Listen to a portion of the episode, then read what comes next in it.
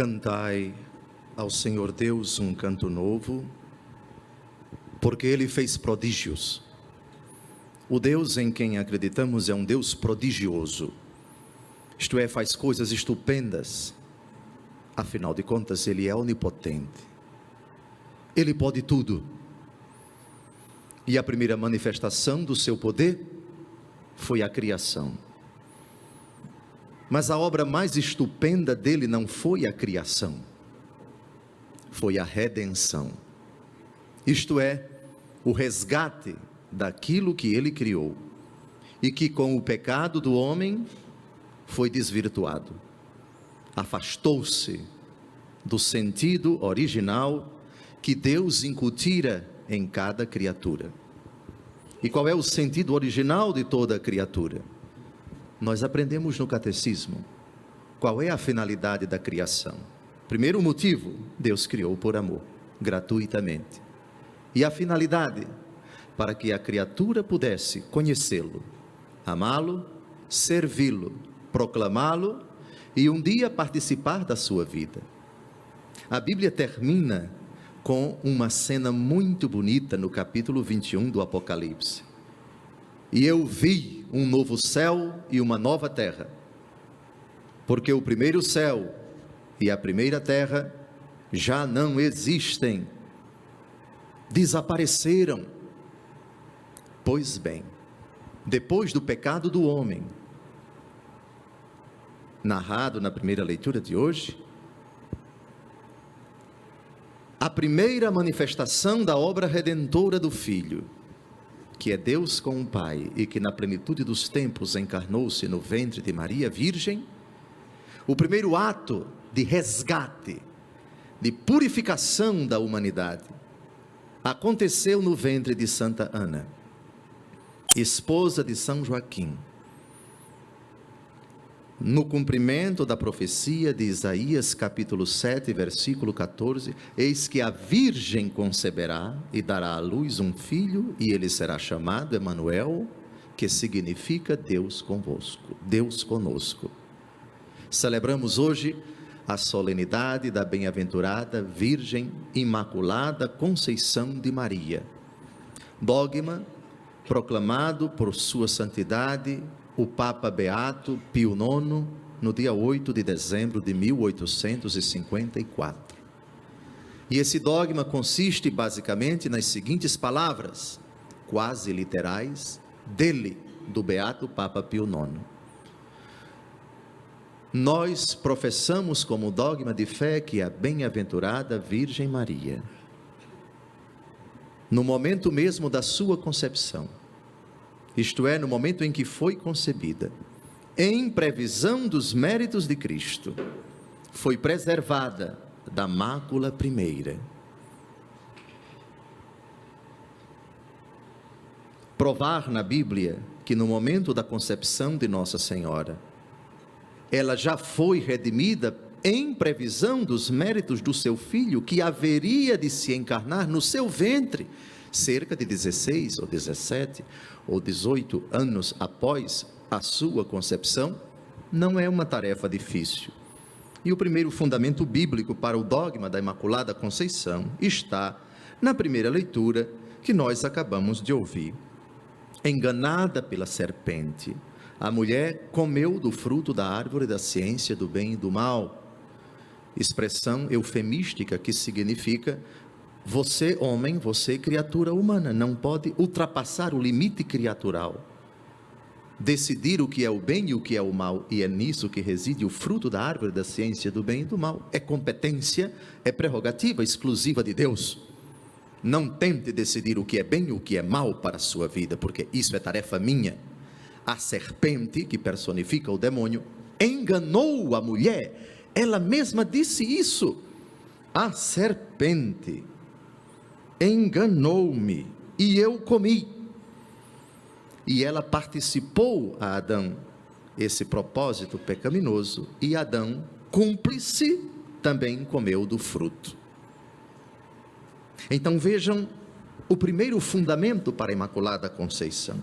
Porém, inimizade entre ti e a mulher, diz o Senhor Deus à serpente, entre a tua descendência e a dela, esta te ferirá a cabeça e tu lhe ferirás o calcanhar. Mulher, expressão muito genérica. Quem é esta mulher? Ela é, num sentido amplo, a descendência de Eva. Nesse sentido, toda a humanidade. Mas é preciso esperar o Novo Testamento. E é preciso irmos ao Evangelho segundo João, mas vamos dar um saltinho no capítulo 12 do Apocalipse de São João. Um grande sinal apareceu no céu. Uma mulher vestida de sol, tendo sobre a sua cabeça doze estrelas. Estava grávida, prestes a dar à luz um menino. Depois aparece um outro sinal espantoso, um dragão que se colocou diante da mulher para devorar o menino tão logo nascesse. Vejam, no mesmo Apocalipse capítulo 12, esse dragão é chamado de primitiva serpente, primitiva serpente, a serpente que aparece na primeira leitura de hoje. Satanás, o sedutor do gênero humano. Lembram das palavras de Eva? Ela me enganou e eu comi. Pois bem, a mulher dá a luz, o Senhor conduz a mulher e a criança para o deserto, onde é alimentada por 1260 dias, e o demônio, por causa disso, parte para perseguir a descendência da mulher. É lendo o capítulo 12 do Apocalipse que nós compreendemos bem quem é essa mulher do capítulo 3 do livro do Gênesis. Pois bem, no Evangelho segundo Lucas, o arcanjo Gabriel visita Maria, a jovem prometida em casamento a José, da linhagem de Davi. O nome da virgem era Maria. Ave cheia de graça, cheia. Se é cheia, nela só tem a graça. Um recipiente cheio d'água só tem água. Mas um copo d'água com um pouquinho de areia não é um copo cheio d'água, é um copo com muita água e um pouquinho de areia. Não é um copo cheio d'água, porque dentro, além da água, tem outra coisa. Ave cheia de graça. Em ti só existe a graça. E onde só existe a graça, não existe o pecado. Porém, inimizade entre ti e a mulher, entre dois inimigos não há nada em comum. Entre o demônio, pai, autor do pecado, e Maria, não existe nada em comum. Aliás, convinha que aquela em quem habitaria encarnado o Verbo eterno de Deus, todo santo e todo puro, nela não houvesse pecado. É nisso que consiste o dogma da Imaculada Conceição. Os fundamentos bíblicos estão todos claros, ainda que não apareça com clareza o nascimento de Maria ou a concepção de Maria no ventre de Ana no Novo Testamento. Não importa. Os fundamentos bíblicos, a fundamentação bíblica está toda na Santa Palavra de Deus. Pois bem, na segunda leitura de hoje, São Paulo diz em Cristo ele nos escolheu antes da fundação do mundo, para que sejamos santos e irrepreensíveis sob o seu olhar no amor. Ela, antes que o mundo fosse criado, assim como todos nós, foi concebida no seio de Deus Todo-Poderoso, mas para uma missão única. Ela seria a mãe do Salvador e não convinha que habitasse num templo manchado pelo pecado aquele que não conhecera pecado. Assim como o Filho Santíssimo no seu ventre foi preservado o tempo todo enquanto encarnado e também no céu de todo o pecado, convinha que esse templo, que esse sacrário fosse também preservado do pecado. Nem para Jesus, nem para Maria se aplicam, portanto, as palavras do Salmo 50: Em pecado minha mãe me concebeu. É uma lógica muito simples. Dizer que Maria pecou é dizer que Jesus foi manchado pelo pecado. Porque se o Deus todo santo habitou num templo manchado pelo pecado, ele também se sujou com o pecado, o que é blasfêmia. Alegremos-nos, portanto, amados irmãos, por essa grande notícia, por essa alegria que enche de júbilo o nosso coração façamos nossas as palavras da bem-aventurada Isabel, que no evangelho de hoje exulta ao ouvir as palavras de saudação da bem-aventurada Virgem Maria. De onde me vem a honra que a mãe do meu Senhor venha até mim. E também com as palavras do arcanjo: Alegra-te, cheia de graça. Encontraste graça diante de Deus.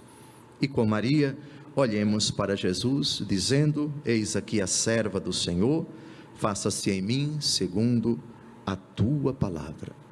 Que o Altíssimo Deus que fez esta maravilha na pessoa e na vida de Maria, digne-se também por sua intercessão, a intercessão da Santíssima e Imaculada Conceição de Maria, dirigir o seu olhar de candura, de misericórdia sobre todos nós pecadores, para que com seus rogos, com sua intercessão e também com seu exemplo luminoso, ela nos aponte a Jesus como nas bodas de Caná.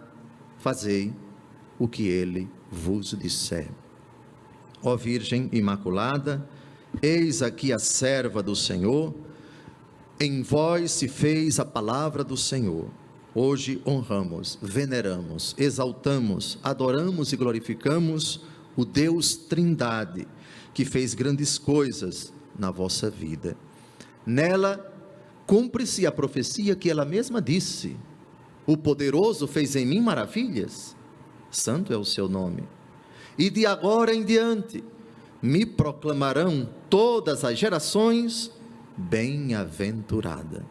Temos razões de sobra, nós católicos romanos, para, em plena consonância com a palavra de Deus, particularmente o Evangelho, dizer: foram sapientíssimas, inspiradíssimas por Deus as palavras do Beato Pio IX, que na verdade transformou em dogma uma verdade professada e celebrada pela Igreja desde o Novo Testamento. Louvado seja nosso Senhor Jesus Cristo. Para sempre seja louvado.